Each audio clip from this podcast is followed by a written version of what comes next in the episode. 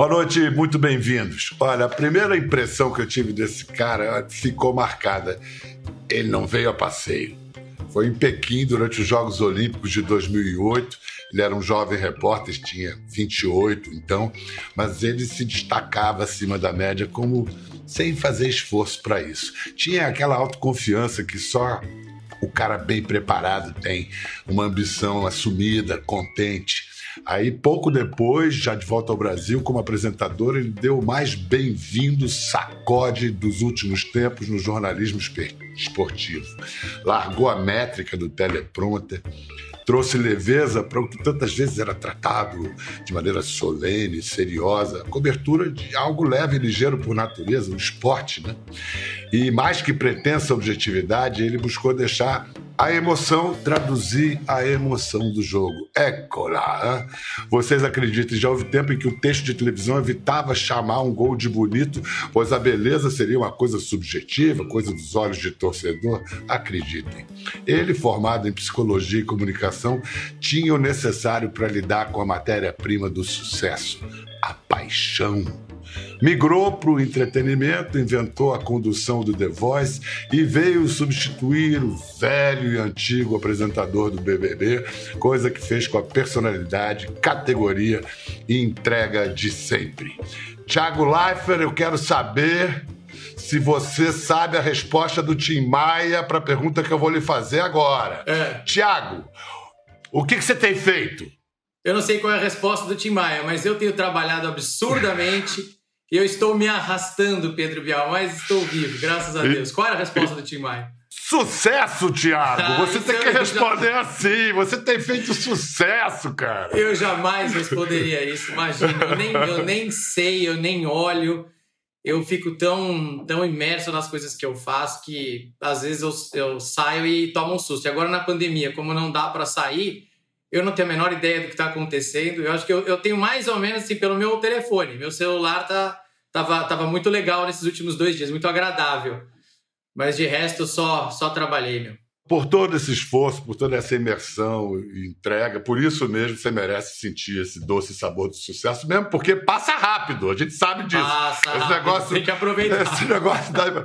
Você já conseguiu botar o sono em dia, dormir? Porque as pessoas não sabem que o apresentador do BBB dorme o quê? Quantas horas por dia você dormia então, durante a edição? Junto, junto com eles. A gente dorme pois junto é. com eles, você sabe Exato. disso. Então, se, eles, se eles forem dormir às quatro, às cinco, a gente dorme. Se eles acordam para fazer raio-x ou qualquer outra coisa às nove nove e meia, a gente ah. acorda com o toque de acordar da casa.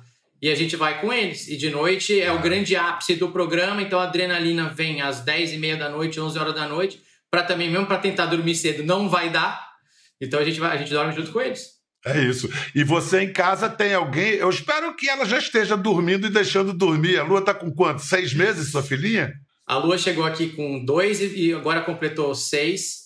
Ela tá ótima, ela não deu o menor trabalho, ela foi uma grande parceira. Ela ganhou o BBB, essa, essa bebezinha. Ela foi muito boazinha comigo. E eu fiz, a, quando eu tinha festa, aí o plantão era meu. Então nas festas eu ficava aqui, nesse quartinho onde eu tô, vendo as festas, e ficava cuidando dela de madrugada também. E foi super tranquilo, ela tá ótima. Assistiu muito pay per view com o papai, gostou ela foi, ela dá muito menos trabalho. Quando, quando no início do ano os, as redes sociais do Conversa pediram sugestões de nomes para vir ao programa, o seu nome foi um dos mais pedidos e você reagiu dizendo: eu vou, eu preciso desabafar com alguém que me entenda e tal.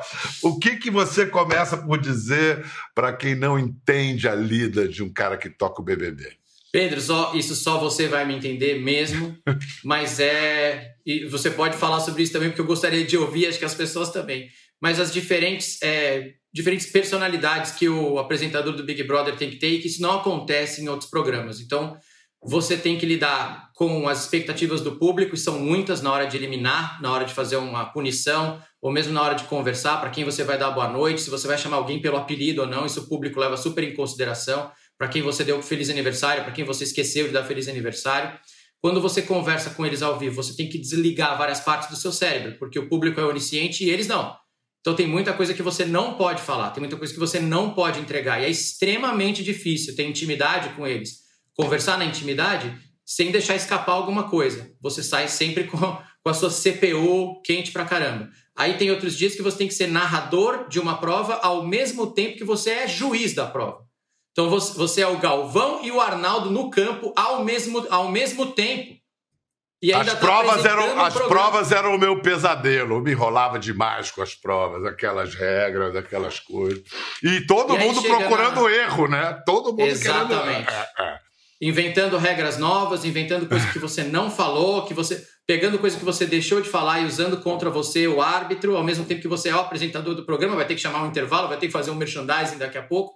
E aí chega a eliminação da terça-feira, que você subiu a barra da eliminação no mundo inteiro, com discursos lindos, com, com satisfações para casa e para o público. E isso eu também tenho bastante dificuldade para fazer, pelo respeito que eu tenho pela solenidade do momento, que foi uma coisa que você criou. Não, foi, não era assim no começo do Big, foi ficando assim. Foi ficando. E, e na, hora, na hora de você é, dar uma satisfação para o público, para casa, com uma conversa com eles que permeia a história dos três que estão emparedados, às vezes dois, na maioria das vezes três, é super difícil fazer isso sem frustrar a expectativa do público e também deixando o jogo rolar. Você não pode dizer para eles exatamente o que aconteceu. Porque se você disser exatamente o que aconteceu, acabou o Big Brother. A graça do Big Brother é eles descobrirem as coisas. Não, esse é o, é o grande trunfo do, do, do espectador, porque você sabe coisas que o público sabe e eles não sabem. Então tem uma cumplicidade entre você e o público. E esse negócio de entregar o jogo, durante várias edições, lá no início, a gente dava percentagem da eliminação para dentro da casa, que era entregar o jogo. Acho que até o 7 foi assim, sei lá, o 8. Era uma bobagem, não pode ter, os caras têm que ficar às escuras. Quando terminou o BBB 1, que a gente não tinha a menor ideia do que era aquilo, aquele formato. A gente apanhou lá para domar aquele bicho. Terminou a Marluce Dias da Silva, que era a nossa líder na época, falou assim: você passou um paredão por dia e venceu e tal. E é isso que não sabem: você passa um, um paredão por dia. Do que se escreve e como se escreve sobre o BBB, o que você lê, o que você não lê como você lê e como você processa tudo que se escreve sobre o BBB? Então, quando eu cheguei em 2017 lá, eu falei com o Boninho e com o Dourado, né? Para quem não sabe, o Boninho é o nosso chefão, mas o Dourado é o cara que opera o Big Brother Brasil, é o diretor que tá ali do meu lado todo dia. A gente conversa o tempo inteiro. O Boninho tá sempre com a gente, vai lá, a gente está no WhatsApp ali o tempo todo. Mas quem Rodrigo, opera. Rodrigo Dourado. É, Rodrigo, é Rodrigo Dourado.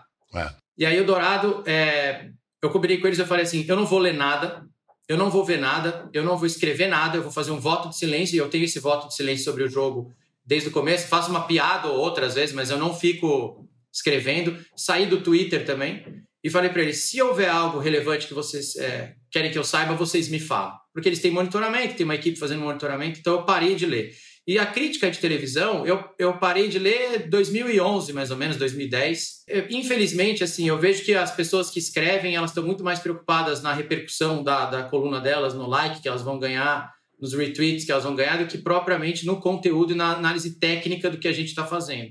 Então, eu li tanta besteira, eu li tanta coisa absurda, eu li tanta coisa sem nexo, que eu falei, cara, isso, vai, vai me prejudicar, vai me tornar um profissional pior, porque eu, eu tô aqui junto com os caras, eu tô vendo como é feito, eu tô vendo a verdade, eu tô vendo que por que, que a gente tomou aquela decisão baseada em fatos e em coisas técnicas, eu tô vendo uma análise tão conspiratória que eu falei, ah, não dá. E aí, em 2009 também, disseram que eu não ia durar duas semanas no Globo Esporte, quando eu comecei. Falaram que eu era uma tragédia, que ia dar tudo errado, e que eu não sabia o que eu estava fazendo, e que eu tinha estragado tudo. E aí a minha carreira só melhorou de lá para cá, então eu falei, eu acho que esses caras não estão não é. escrevendo. Eu acho que eles não sabem muito bem o que eles estão falando sobre mim. Eu parei de ler, falei, eu não vou é. mais acreditar neles, eu vou acreditar em quem quer meu bem. Se você me liga, Pedro, você me fala, faz isso, isso, isso, em você eu vou acreditar. Se o Boninho me liga, eu vou acreditar. Se o Schroeder, que foi meu chefe por anos, me liga e me fala alguma coisa, eu vou acreditar nele. Mas de resto, assim, são pessoas que claramente não querem o nosso bem. Não é, não, não tô falando isso por mal, tô falando que elas têm o trabalho delas, elas têm que ganhar o like delas e, e a repercussão delas, mas elas não necessariamente estão falando isso para que você se torne uma pessoa melhor. E aí não vale para mim, então eu nem, nem leio. É, tem toda razão, tem toda razão. É, o Big Brother tem sempre uma intensidade, uma voltagem emocional absurda, mas nos últimos dois anos aconteceu esse negócio inédito na história da, da humanidade e aí virou uma coisa, né? Assim, o que era ficção, abstrato lá, o confinamento, virou a vida real de um país inteiro assistindo ao confinamento com as opções de lazer reduzidas ao mínimo, quer dizer, todo mundo se ligou naquilo, estamos falando já de 2020. Quando eles entraram, ainda não havia pandemia declarada.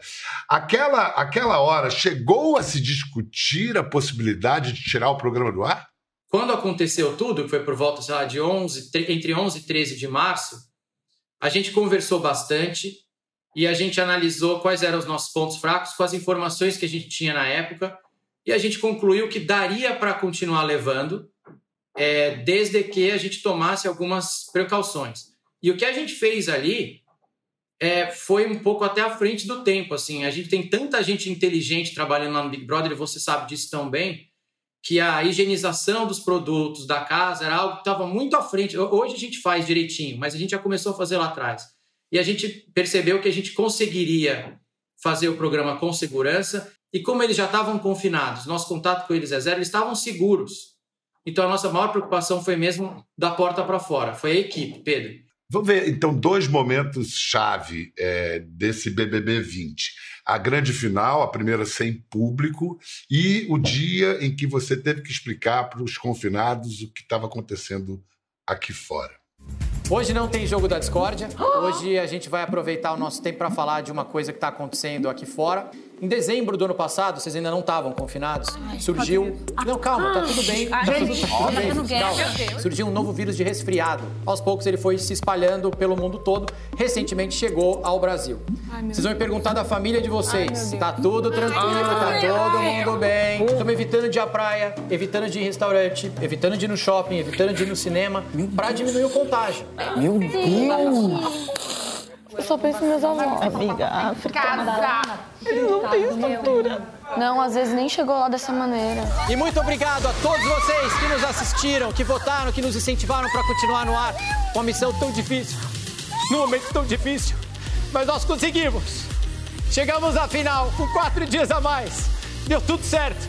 Obrigado a todos, obrigado a vocês que nos assistem. Vai, papel picado. Acabou o BBB 20. Até o ano que vem. Vamos embora! Que alívio, né? Foi um alívio. E ainda quatro dias a mais. E ali, para conversar com eles, aquele dia, aquela decisão de conversar com eles foi difícil também. E a gente começa devagar, explicando do coronavírus, que é um vírus de common cold, é, um, é o coronavírus, é o vírus da coroazinha, é o mesmo vírus da gripe do resfriado. E aí eu falo para eles na sequência, só que esse sofreu uma mutação, e esse é extremamente perigoso, e ele é mais e ele é letal para pessoas que estão no grupo de risco e pessoas mais idosas. E aí eles então a gente fala, o gato subiu no telhado e a gente foi devagarzinho. Se eu entro lá e falo assim, tá morrendo todo mundo, esse, acabou o programa. Então eu tô dando eu tô dando uma notícia para náufragos. Eles acabaram de chegar num mundo completamente diferente daquele que eles saíram. É como se fosse uma viagem no tempo e você tem que conversar com eles de pouquinho e passar pela sequência toda. E aí foi muito difícil fazer isso, muito difícil. Cada palavra dita lá para dentro sai daqui pesando um grama, chega lá pesando uma tonelada. Exatamente isso. É impressionante uhum. o peso que tem. Mas olha só, aí o ano passado todo mundo já imaginava ah, o BBB 21 normal, com público de novo. Nada disso. Muito pelo contrário, as coisas até pioraram e muito. Você acha que isso influiu não só na seleção dos participantes, mas no comportamento dos participantes dessa edição? Já ter vivido, estar vindo desse ambiente de estresse máximo a que todos estamos submetidos agora? É, eu, em nenhum momento de 2020, eu achei que 2021 teria plateia, o que seria normal. Eu tinha total certeza que ia ser mais um programa na pandemia. Tinha total certeza o ano todo. E a pandemia foi muito generosa comigo, entre aspas. Eu pude ficar em casa, curtindo a minha filha, minha filha nasceu com toda a segurança. Então, quando me perguntam, ah, será que o pessoal já entrou ferido da pandemia, já entrou estressado da pandemia? Eu não sentia porque eu tive muita sorte. Mas a resposta é sim. E tem uma frase, inclusive, da Juliette, a própria Juliette, a campeã, estava analisando o que estava acontecendo na casa um dia na cozinha. Ela fala: nós viemos de uma pandemia, nunca ninguém entrou na casa vindo de uma pandemia. Nós já entramos aqui feridos desse ano maluco que estava todo mundo tendo, e claro que Por isso que esse jogo está desse jeito um pouco também, está um pouco à flor da pele, porque a gente já veio muito, muito pilhado. E ela tem razão. E eu não Verdade. tinha percebido. Ninguém aqui viveu uma pandemia nessa proporção. Aí acrescenta a pressão de um, um reality com pessoas diferentes, mas todas com emocional abalado. E, e ali eu, eu, tive um estalo, e isso, isso, influenciou sim. E acho que muita, muitas das reações daquelas duas, três primeiras semanas, a gente pode acreditar um pouco na, no, no, fato de já terem vindo feridos. Agora, na final do, do BBB desse ano, você foi submetido ao teste mais cruel do show business, The Show Must Go On. O espetáculo tem que continuar. Meia hora antes da grande final começar, foi anunciada a morte de um cara amado pelo país inteiro, por todos nós, Paulo Gustavo. Um choque, o país em estado de choque. E você tinha que entrar no ar para ancorar uma festa. Ele era um parceiro nosso aqui, veio aqui várias vezes e tenho certeza que todos vocês também eram muito fãs do Paulo Gustavo, como nós também, também somos. Vamos lá, como é que você fez para segurar essa onda? O fato de a gente conhecer muita gente e a gente já sabia que a situação era muito crítica e que a notícia sairia a qualquer momento. O que eu falei é, é mais uma notícia que a gente não pode dar para casa de repente. Eles vão sentir, eles vão ficar abalados porque o cara era realmente um ícone então eu falei para eles: vamos fazer o seguinte, vamos fazer o primeiro bloco do jeito que a gente tinha planejado, vamos trazê-los para fora. Aí a gente reavalia no intervalo e vamos ver o que a gente faz. No intervalo, assim que a gente foi para o intervalo, o Boninho entrou na minha comunicação e falou: e agora, vamos, vamos, vamos fazer alguma coisa? Eu falei: vamos. Eu vou dar a notícia para eles, para os três, agora no intervalo, durante o break. Eu não vou fazer isso ao vivo. Eu vou prepará-los durante o intervalo e foi o que eu fiz. Conversei com eles durante o intervalo, é, falei da notícia, expliquei para eles como foi a segunda onda, que foi muito, muito pesada, eles ainda não sabiam. Eles tiveram então alguns cinco minutos, seis minutos para digerir a informação. E quando a gente volta, a gente eu, eu fiz o texto que eu fiz, que aliás não é nem texto, eu falei da minha cabeça mesmo, mas expliquei para as pessoas que a gente precisava continuar. E eu acho que dali a gente tem a, é a nossa nossa função, né? A gente abre mão um pouco dos nossos sentimentos nessa hora e a gente abre mão um pouco de de contribuir para é, de, de falar, de sentir a mesma coisa que todo mundo está sentindo, porque a gente tem a função, a gente tem a obrigação de entregar para as pessoas pelo menos 60 minutos, 70 minutos de alegria. Era um dia horroroso. Pedro, quando eu abri o G1, a hora que eu acordei de manhã e eu vi as notícias de Santa Catarina, eu queria voltar para minha cama, da escolinha. Ainda mais eu que sou pai agora, pelo amor de Deus. Eu fiquei apavorado com aquilo que eu li. Eu falei, cara, o que está acontecendo? já sabendo que poderia acontecer com o Paulo Gustavo, eu falei que dia horroroso para fazer uma final. Meu Deus, acho que é o pior dia para fazer uma final. Mas eu pensei, eles estão lá 100 dias, eles merecem a, a, minha alegria, eles merecem a minha energia. Eles, as pessoas que nos acompanharam por 99 dias, elas querem a nossa alegria, elas precisam da nossa energia. Então essa é aquela hora que você engole o que você tem que engolir, respira fundo e vambora. E a, e a minha grande professora nisso é Ana Maria Braga. Ana Maria Braga vira e mexe por ter um programa diário ao vivo acontece uma tragédia durante o Bom Dia Brasil e ela vai ali ela equilibra os pratinhos dela. Tem o entrevistado, tem a culinária, tem não sei o quê, e ela tá lá. E ali eu, ali eu observo. Ali ela, ela para fazer isso, ela é a melhor que nós temos. Então eu aprendo grande. muito observando a Ana. Grande mestra, grande mestra. É um programa de entretenimento, no entanto, é o seguinte: na TV aberta foi a primeira vez que se falou de forma ampla e, e clara sobre BBB 1, bulimia, BBB 5, misoginia, homofobia. BBB 11, transfobia. BBB 17, relações abusivas, violência contra a mulher. Racismo, em várias edições, sobretudo nas três últimas. Então, Big Brother é que nem a arte, é inútil e você dá a ele a utilidade que você quiser dar? Na verdade, é me surpreende o choque que algumas pessoas ficam aqui fora quando essas coisas acontecem. Falar, ah, que horror, aquele Big Brother com, com assédio, com comentário. Qual é a surpresa? Qual é a surpresa? Isso é o Big Brother, isso é a vida real mesmo. Isso é o que acontece aqui fora. Eles estão lá para jogar, mas eles importam para dentro da casa nossos problemas atuais. Então, tratar dessas, dessas questões, excluindo a parte jogo, excluindo a parte eliminatória, é um exercício super difícil e a gente é o que a gente mais conversa, é o que a gente mais discute e é o nosso maior ponto de atenção. Eu acho só que aqui fora é, eu achei que as discussões descambam para algo muito agressivo. Isso não é um, um, problema do Big Brother, é um problema não. generalizado. Nós temos é, na é, política, é, todo lugar. É, é, porque foi turbinado pelas redes sociais e a lógica de bolhas das redes sociais que foram levando todo mundo para os extremos. É, vou mostrar alguns momentos dessa última edição e um em que você fez um discurso muito carinhoso e emocionado para um participante que já não estava na casa. Você deu pause no jogo e se emocionou mais uma vez. Lucas Coca Penteado, agora é para você, porque eu sei que você está assistindo. Em nome de toda a equipe do Big Brother Brasil, que semana intensa que você nos proporcionou, pelo amor de Deus. Fica bem, a gente está torcendo sempre por você. Obrigado por ter se jogado nesse programa, mostrado realmente como a gente deve viver o Big Brother Brasil com tudo que a gente tem. A gente ama esse programa e a gente ama você também. Lucas está desclassificado, infelizmente, é uma pena. Beijo para você, Lucas. Pessoalmente, como é que a saída do Lucas te afetou? Eu estava vendo a festa, eu, na verdade, eu vou até voltar um pouquinho assim. Você tava, eu sou formado em psicologia também, né? Eu tenho double major lá nos Estados Unidos. Quando eu vi a primeira festa, eu já automaticamente detectei que não ia dar.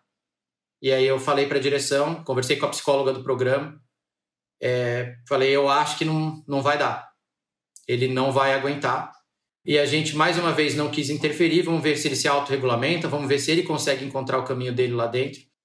Mas ele também não conseguiu. Faltou fair play por parte da casa, como eu falei lá para eles, faltou fair play por parte da casa. Porque eu acho que às vezes tem tem o ser humano e tem o jogo, né? E quando você percebe que uma, um participante, um colega seu de confinamento, um adversário, você está passando por um problema é, de ordem humana, que é uma coisa que ele tinha dificuldade para controlar, é, nessas horas eu acho que todo mundo deveria dar uma pausa no jogo. O exemplo que eu dei lá foi assim: se você está numa prova de resistência e você percebe que a pessoa do seu lado está convulsionando, ou se você está na piscina e você percebe que a pessoa do seu lado está se afogando, você tem a obrigação de salvá-lo, certo? É, o Lucas estava se afogando. O Lucas estava, tava, a gente estava claramente vendo isso. E a casa não viu, a casa não percebeu e começou a empurrá-lo cada vez mais em direção ao abismo. E começou a empurrá-lo cada vez, cada vez mais para o pro problema. Então acho que ali faltou fair play, mas eu também não culpo a casa pelo fato do Lucas ter sido uma pessoa muito difícil na convivência nas, nas duas primeiras semanas. A gente não pode absolvê-lo do que ele fez. Ele foi muito difícil. Então, quando eu vi aquela última festa, é, eu tinha certeza que, ia, que ele ia desistir. Eu já tinha até avisado a direção que eu achava que não ia conseguir, que ele ia pedir para sair mais cedo ou mais tarde. E aí foi o que aconteceu. Então, para nós foi triste, porque a gente gostaria muito que ele tivesse ficado. Ele era, se ele continuasse, provavelmente um dos favoritos a, a ganhar. Um menino muito eloquente, muito carismático, muito energético. É, mas a gente também viu que não, não ia dar. Algumas vezes eu falei ali que o sujeito para entrar no Big Brother e se expor daquele jeito, que ele realmente perde o controle né, do que ele está mostrando, deixando de mostrar, como você disse, é, tem muito a perder. Então, que entrasse lá quem não tem nada a perder. Agora, quando começam a entrar pessoas conhecidas, essas pessoas têm a perder. E os grandes exemplos dessa última edição foram Projota e Carol com K. O que, que eles não entenderam do jogo para mandarem, mandarem tão mal? Mandaram mal, né? Foram mal. É... Projota ainda melhor. O Projota estava conseguindo é. se reabilitar. Ele acabou, sa... ele acabou pegando um paredão e saiu. Mas eu acho que se desse mais duas, três semanas para o Projota ali, se ele conseguisse escapar de uns dois paredões, ele ia conseguir se reinventar, como outros conseguem lá dentro, né? A Carol só sobreviveu porque ela ganhou prova do líder e escapou de bate-volta. Então ela conseguiu umas duas semanas, mas ela mesmo sabia do que ela o problema. Eu acho que a, a pressão do jogo eliminatório, né, de você estar lá competindo, é, sob constante ameaça, porque eles estão sob constante ameaça, acaba mexendo com o psicológico deles de formas que aqui fora isso não acontece. Porque aqui eles estão cercados de gente que eles gostam, estão cercados de assessores, da família, eles não são obrigados a se colocar numa situação de julgamento e numa situação de você ter só pessoas ali querendo a tua cabeça. E eles reagiram de formas ruins. Acho que a Carol da pior forma possível, né? Ela mesma disse que ela não se reconhece na, nas imagens, que ela e eu acredito nela. Eu acredito que aqui fora ela deve ter tido, claro, seus rompantes, deve ter tido seus momentos, mas é tudo muito ampliado pela, pela pressão do jogo eliminatório. Mas com a pressão da competição, aquele negócio foi lá para cima.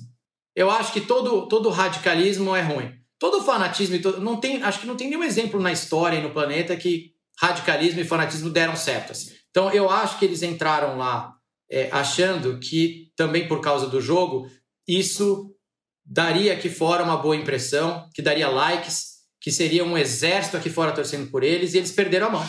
Logo no começo, perderam a mão. Não podiam estar mais enganados, né? Foi... Perderam a mão. Mas eu acho que foi bom para as outras gerações, assim, para entender que tem que, tem, que ter, tem que ter um caminho do meio e tomar muito cuidado quando você traz pautas universais. É, você causa ela. Às vezes acontece sem querer, mas quando você resolve trazer, você justifica tudo que está acontecendo baseado em pautas universais. Você vê uma indicação do monstro e fala que é racismo. Você vê uma indicação de líder e fala que é racismo. Aí, aí você vai ter problema, porque o público, são 40 milhões, 50 milhões de pessoas, eles não vão acreditar em você. Eles estão assistindo o programa, eles sabem a verdade. E você corre o risco de, quando houver racismo, ser desacreditado. Ah, isso. Foi, mas exatamente. Esse, é, aí, mas só que nesse ano aí houve esse momento muito importante em que a manifestação de mágoa do João Luiz causada por um comentário do Rodolfo sobre o cabelo dele. Aí entra o Tiago e marca uma posição necessária. Vamos ver esse discurso que nasceu histórico. E é por isso que quando a gente faz um comentário sobre o cabelo do João, a gente não está falando de penteado, que foi o que você achou que você estava fazendo e como você encararia. E eu, como homem branco, também por muitos anos encarei. Você está falando de um símbolo, você está falando do que o João é, do que o João sente, do que o João viveu na pele dele, da história do João, da ancestralidade do João. Tem muito ali. O black é a coroa. Eu não estou lendo texto nenhum, não tenho nada aqui. Estou falando do fundo do meu coração, Bastião, como homem branco mesmo, com toda a humildade e espero que vocês me perdoem. Espero que o pessoal da internet pegue leve comigo também, porque eu estou fazendo de coração, porque eu acho que é muito fácil vir aqui é, apresentar um programa desse tamanho. É, aproveitar a audiência dele, dar risada com as piadas dele, viver dos memes e ganhar milhões de seguidores e não fazer nada, o programa não fazer nada depois do que aconteceu ontem. E não é tacar fogo no Rodolfo e nem dizer que a, dor do João não existe. Sim. É um terceiro caminho, que é o que a gente está propondo aqui, da gente parar, botar a mãozinha na consciência e numa boa pensar, aprender. Valeu? Muito bacana, Tiago. Era necessário dizer isso, mas o mais difícil é encontrar o tom, né? Muito, Pedro. É, eu estava esse dia quando aconteceu, assim, quando teve a conversa no quarto cordel ali, eu também tive a mesma sensação do homem branco de olhar e falar: "Ah, gente, ele tá, eu achei que ele estava falando de quantidade de cabelo. Eu também tô ficando carequinho". E ele fala, e ele fala pro Caio assim: "Ô, oh, Bastião, tá, tá precisando de cabelo, tá quase igual o cabelo do Jean". Eu achei que ele estava falando de, de, de quantidade. E também tinha a expectativa que ele se autorregulamentasse, que eles trabalhassem esse assunto. A partir do momento que o João não conta para ninguém, ele não falou nada. Ele não fala nada na votação, só dentro do confessionário. Ele não conta para ninguém. Ele não espalhou a notícia. Ali eu comecei a ver, falei, hum, não é jogo. Não é jogo. Se ele se fosse, ele tinha espalhado para a casa inteira. Ele, tinha, ele não é jogo. Quando chega no jogo da discórdia e ele faz aquilo, eu também não achei jogo. Eu falei, tá vindo do coração dele, ele tá muito, muito magoado. O meu joga sujo vai pro Rodolfo. E muita gente aqui pode não saber, mas o Rodolfo chegou a fazer uma piada comparando a peruca do monstro da pré-história com o meu cabelo. Bastião, você ficou bacana. Você tá precisando de cabelo aí, ó. É Nós tá com o cabelo qual é igual do João. É então isso para mim tocou num ponto muito específico. E na hora que eu ouço a justificativa do Rodolfo, Ali eu falei, ah, ele realmente não entendeu. Ele realmente não sabe o que está acontecendo. Porque ali eu achei que ele já ia pedir desculpa imediatamente e ia sacar o que tinha acontecido, mas mesmo assim ele não tinha entendido. Aí eu fui almoçar com o Bonico Dourado no dia seguinte e falei, eu, esse é um daqueles momentos que eu acho que a gente tem que fazer alguma coisa. Eu sigo alguns critérios na minha cabeça, que é, o problema é universal? Sim. Ou seja, o público e agora a casa inteira sabe? Sabe. Então isso é, é bom para nós, todo mundo já sabe. Há um impasse? Há um impasse. Dá para achar que é jogo? Dá para achar que é jogo. É importante dizer que não é? É importante dizer que dá, dá aquela pausa e falar que não é. E aí, conversando com eles, eles falaram: tá bom, e o que, que você quer falar? Eu falei: eu quero falar como homem branco. Eu não quero ligar para o jurídico, Pedro. Eu não quero falar com a direção de diversidade. Eu vou falar como homem branco. Eu vou falar dos meus erros, das minhas impressões, do que eu senti vendo aquilo na hora e de como eu já vi essas situações antes e não fiz nada porque eu não, não acreditei e agora eu mudei, principalmente depois do ano passado, aprendendo muito com o Babu. E tudo que eu falei ali foi decoração mesmo, foi na hora, foi de homem branco para homem branco, do que eu tinha aprendido, do que eu achava que a gente deveria ter como sempre ali dentro do programa. Quem entrar tem que saber isso. Então foi foi só um momento de, de dar uma pausa no jogo. Eu esperei a votação terminar. É até a gente encerrar a votação. Eu falei, eu não vou falar nada até encerrar a votação. Eu estava apanhando brutalmente aqui fora, as pessoas querendo que eu fizesse alguma coisa, querendo que eu falasse alguma coisa. Estava assim espancado em rede social, sei por causa do monitoramento. Mas eu aguentei. Eu não falei nada, eu não postei nada. Eu esperei a votação terminar para as pessoas entenderem que eu não estava jogando, eu não estava lá para eliminar ninguém, eu não estava lá para ganhar voto em cima do coitado do Rodolfo, porque eu realmente acho que ele não fez por mal. Mas agora ele aprendeu, eu também, e a dor do João é legítima. E era isso que eu estava dizendo lá. Não dá para você falar, ah, é mimimi. Como eu vi gente negra falando que era mimimi. Tudo bem, é a opinião deles, não tem problema nenhum. Mas a dor é do João. Eu estou falando do João. Eu não estou falando de mais ninguém, estou falando do João. E eu estou falando do Rodolfo. E é uma situação ali entre nós três. Você disse que a eliminação era o momento mais difícil para você, e de fato, para mim, a eliminação era proferir uma sentença de morte, né, o fim do sonho de uma pessoa, mas também. E uma multa, é... e uma multa de um milhão e meio de reais. Né? uma pequena, uma módica quantia de um milhão e meio de reais.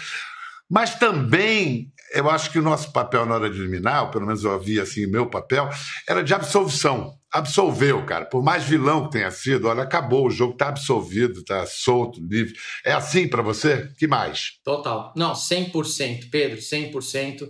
Eu esse papo que eu tive lá com o Rodolfo e com o João também era para ajudar o Rodolfo na absolvição. A, a votação estava apertada, mas eu queria que ele tivesse ainda dentro da casa com votação encerrada a oportunidade de pedir desculpas para o João e dar um abraço no João, e não ter que esperar o João sair para poder dar um abraço nele. E acho que quando isso aconteceu e o João o perdoou e foi lá e deu um abraço nele, aquilo foi um momento de alívio enorme para mim. No ano passado, é, quando a gente teve o problema do machismo, logo no começo, nas duas primeiras semanas, como sempre, é, eu fui muito, muito criticado também por pessoas muito famosas até, pelo fato de eu não cancelar o cancelado. E fui cancelado por não cancelar o cancelado. E aí eu senti a obrigação, eu raramente faço isso, mas eu senti a obrigação de postar um texto, e tinha uma foto do Batman, dizendo que se a expectativa das pessoas é que eu arranque sangue no palco, e naquela época ainda tinha plateia e família, você sabe o quanto é difícil você fazer isso com a plateia ali, com medo, tendo que controlar a plateia. A plateia também votou, a plateia também está com raiva. Se a intenção é que eu seja juiz do mundo, procurador-geral, é cancelador-geral da República e tire sangue, pode escolher outro apresentador. Eu não vou fazer. Então era só para avisar as pessoas assim: se vocês quiserem me xingar todas as terças-feiras daqui para frente, fiquem à vontade. Eu vou continuar fazendo igual. Vocês não vão mudar minha cabeça. Não é porque vocês querem o sangue da pessoa que eu vou que eu vou dar para vocês. Não vou mesmo. E acho que ali foi uma virada de chave. Acho que as pessoas entenderam que a saída é uma absolvição que sim, bateu a porta, acabou, mas meu problema pessoal com o cancelamento e com a rejeição é saiu 99%, entendeu o que fez, pediu desculpa na primeira semana, na segunda, na terceira, perdeu contratos publicitários, tá, tá, tá, tá, tá, tá, família ameaçada de morte. que mais vocês querem? que mais vocês querem? que mais essa pessoa pode fazer além de pedir desculpa para vocês e procurar terapia? E que mais? Por que eu sou contra o cancelamento? Porque ele acaba ali. Eu acho que até pode criticar e cancelar e não sei o quê, mas precisa de uma redenção, precisa de um momento de perdão. E eu acho que talvez eu seja mais rápido do que as outras pessoas para perdoar, porque eu estou perto deles ali e porque eu assumo as minhas falhas, eu assumo que eu sou errado, eu assumo que se eu tivesse com uma câmera 24 horas na minha cara, eu ia fazer um monte de besteira, entendeu? Então, eu, eu, eu não vou cancelar, Pedro, e eu concordo com você, eu aprendi isso com você, a gente tem que absolver, bateu a porta, é o processo de absolvição da pessoa e não de condenação, a condenação já foi. O cancelamento é um primo ainda mais perverso da lacração, porque ele pretende interromper o debate de que se nutre a democracia. A democracia Perfeito. é o debate que nunca se conclui. Lacrar é, acabou a discussão. Não, a discussão não acaba nunca. Não adianta cancelar. Vem cá, Agora, essa nossa campeã, hein, rapaz, desde que ela saiu, ela tá ganhando um milhão de seguidores por dia no Instagram, a Juliette. Tá com 27 milhões e contando, como se diz em inglês. E aí, o que, que a Juliette tem?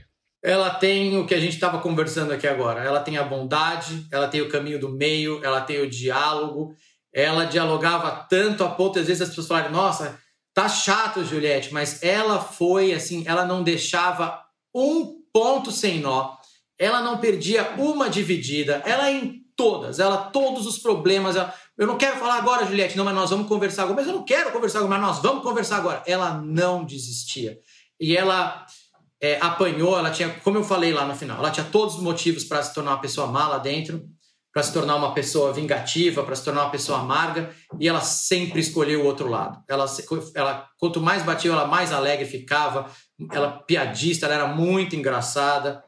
E acho que isso conquistou o público. O público falou: puxa, é, poss é possível, dá. Olha só que legal, uma pessoa assim existe. Eles lá não acreditaram. Eles falaram: ah, não é possível, ela tá, tá mentindo. É, isso é joguinho. Mas não, ela é exatamente desse jeito. E eu acho que ela é uma das maiores campeãs de todos os tempos, mesmo por tudo que ela fez e apanhou lá dentro e a forma como ela aguentou. Ela é um fenômeno real, ela merece todo o sucesso do mundo. É, eu acho que tem dois é, bom, a gente nunca sabe o que vai ser, mas eu faço um paralelo entre a projeção que ganhou Jean e Grazi no BBB 5, Juliette, Juliette Gil nesse BBB. Bem né? parecido. O Gil Bem também. Parecido. O Gil agora é, é, é, tocar a bola, porque o campo está aberto para ele, né? É um cara delicioso, brilhante. O Gil é muito engraçado. É, e ele, eu acho que ele é capaz de seguir o doutorado dele mesmo na UC Davis, lá na, Faculdade da Califórnia, que ele queria. Eu acho que ele vai. Porque eu falei para ele no final, foi eu que conversei com ele até. Ele perguntou, a gente tem um debriefing, né? Quando a pessoa sai, ela vai conversar com a direção, eu vou junto.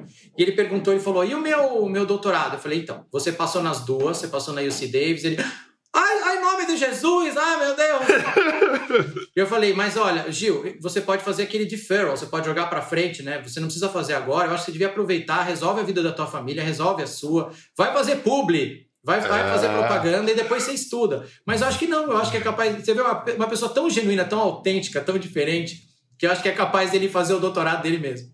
É, mas antes ele devia fazer um din-dinzinho e aí eu vai acho. fazer o doutorado dele, porque eu tá, acho, eu tá na, na frente dele. Amanhã a Globo vai exibir o BBB dia 101 com o reencontro dos participantes dessa edição. Vamos ver um aperitivo. Oba!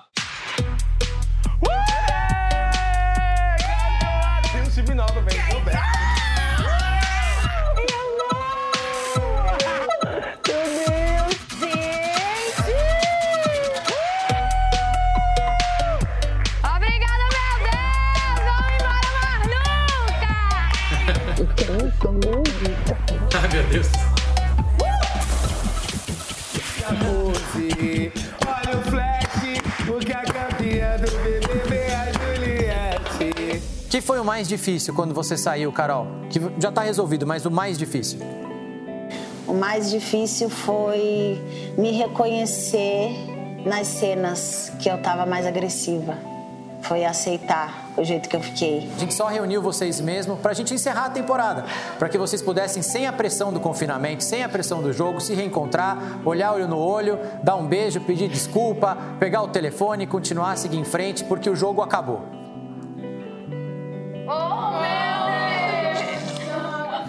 Ah, não! Ai, Thiago!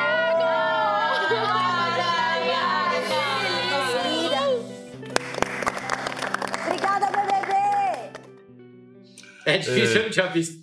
É, eu não tinha visto ainda, vou chorar toda vez que eu assistir, porque ah. é, assim como você, a gente se importa muito com eles, né, Pedro? A gente fica muito uhum. preocupado com eles, eu sei que você ficava também. A gente sente a dor deles, a gente quer que tudo fique bem, a gente quer que eles tenham sucesso. Quando propuseram esse dia 101, eu falei, putz, 101, pelo amor de Deus, já foram 100. E aí eu não sei que dia foi, a gente tava conversando, eu e os, e os diretores, e eu acho que foi eu que falei, falei, vamos fazer reality então. Bora botar eles para dentro de novo. Vamos fazer como se fosse o primeiro dia. Vamos soltar eles lá e vamos ver o que acontece. Aí uma hora a gente falou: Ah, tá esfriando, vamos fazer um fala casa, né? Que é quando a gente conversa com a casa. Ah, tá bom, vamos lá. Aí o Dourado me perguntou: quanto tempo você acha? Eu falei, ah, vou fazer uns 10 minutinhos só, conversar um pouquinho com eles. Fiquei uma hora conversando com eles. Vem cá, você é, tem formação em psicologia. Eu vi você chorando ali, pensei, um psicólogo já disse que quando a gente chora, a gente está sempre chorando por nós mesmos, de uma certa maneira. Eu queria que você. Vamos lá, faz a lista. Você chorou por quê? Cansaço, que mais? Eu acho que eu choro porque é, a gente conseguiu. Acho que é o mais importante. E também um pouco de alívio por eles, assim, saber que eles estão bem. Foi uma conversa muito boa, de saber o que eles, eles sabem o que eles fizeram e que saber que eles vão ficar bem e que eu vou sentir saudade e saber também que é uma é um momento de definição de carreira. Saber que eu, eu passei por, por noites ali que ninguém vai esquecer. E você sabe que a gente apanha tanto, cara. Então, é, eu, eu falei para você, eu não leio, mas eu sei que a gente apanha, eu sei que a gente está apanhando. E chegar num dia daquele que tá tudo bem, que tá todo mundo feliz, só chegando mensagem boa, é tão raro, é tão, tão único, que a gente tem que aproveitar muito mesmo. E é chorar de falar: caramba, dias assim existem mesmo, eu preciso aproveitar, eu preciso curtir esse momento, que eu vou sentir saudade dele. Porque depois começa tudo de novo e é muito duro para sair desse buraco toda vez, é, é super difícil. Então era um choro de, de alívio, de conseguimos, de missão cumprida, que eu sei que você sentiu muito mais do que eu. Eu só senti cinco vezes. Você sentiu 16. Aproveita, você merece, Thiago. Brilhante seu trabalho. Muito obrigado pela sua entrega. Eu agradeço em nome aí de um, de um Brasil que, que você consolou, é, divertiu e ensinou, a, ajudou a aprender. E é o seguinte, eu quando estreiei em 2002, não, não usava óculos, não tinha cabelos brancos. Você, como é que você vê esse futuro aí? Vai ficar careca apresentando o BBB? A gente vai ver. A gente vai ver agora no Viva, no BBB1, que eu tô louco pra assistir lá, ah, do BBB1. Mas olha, eu já, eu já me comparando com 2017, sim, já tem um buraco aqui, ó, já tem bem menos, e cabelos brancos aparecendo aqui do lado. É, esse aqui chama Paula, esse aqui chama Thelma, esse aqui eu chamo de Ariane, esse aqui eu chamo de Juliette. Eu tenho vários nomes para eles já aqui. Mas caramba, aí aqui já tá, tá vendo o fundo da piscina também. Então é, é isso. A gente, a gente amadurece e envelhece muito nesses primeiros 100 dias do ano aqui. Meu Deus do céu, vai ser isso. Mas, mas é bom, hein? A gente gosta. Tá a gente todo é ano a gente vai lá e volta. Bola para frente. Parabéns, Thiago. Um beijo obrigado, grande. Obrigado beijo. por tudo.